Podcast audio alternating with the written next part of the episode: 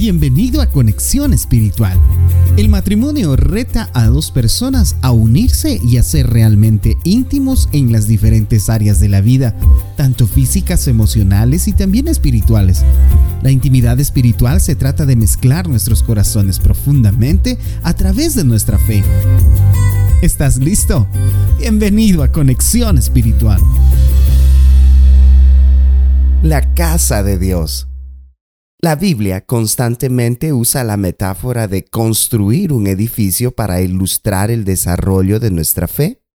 En la carta de Pablo a los Efesios encontramos una hermosa metáfora que Pablo usa para explicar el proceso del crecimiento espiritual, el cual no puede darse sin Cristo como el fundamento y sin la unión de la comunidad del creyente. Cuidadosamente unidos en Cristo formamos un templo santo al que Dios llega a vivir por medio de su Espíritu. Ahora, piense que esto es así en el matrimonio a menor escala. El matrimonio es un templo construido por dos personas donde el Espíritu llega a vivir. Quizás en el matrimonio seamos totalmente diferentes, pero lo que Cristo hace con nosotros es una hermosa armonía a través de la belleza que cada piedra trae y da al edificio. Si estamos unidos a Cristo, seremos ajustados de forma armoniosa, de modo que seamos un bello templo.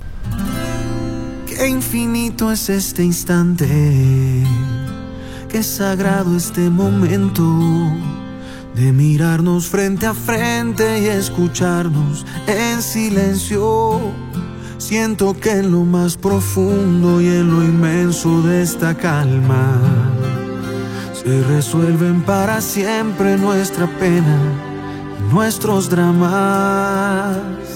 Más allá del placer y el dolor, o del bien y del mal que trajimos cargados a este punto del camino, he dejado mi equipaje He vaciado mis bolsillos, he llegado hasta tu puerta para continuar contigo por el resto de mi vida. Y en el tiempo que me quede, viajaré sin rumbo fijo a donde nuestro amor nos lleve. Desde el cielo más sublime hasta el abismo de los días voy a amarte intensamente por el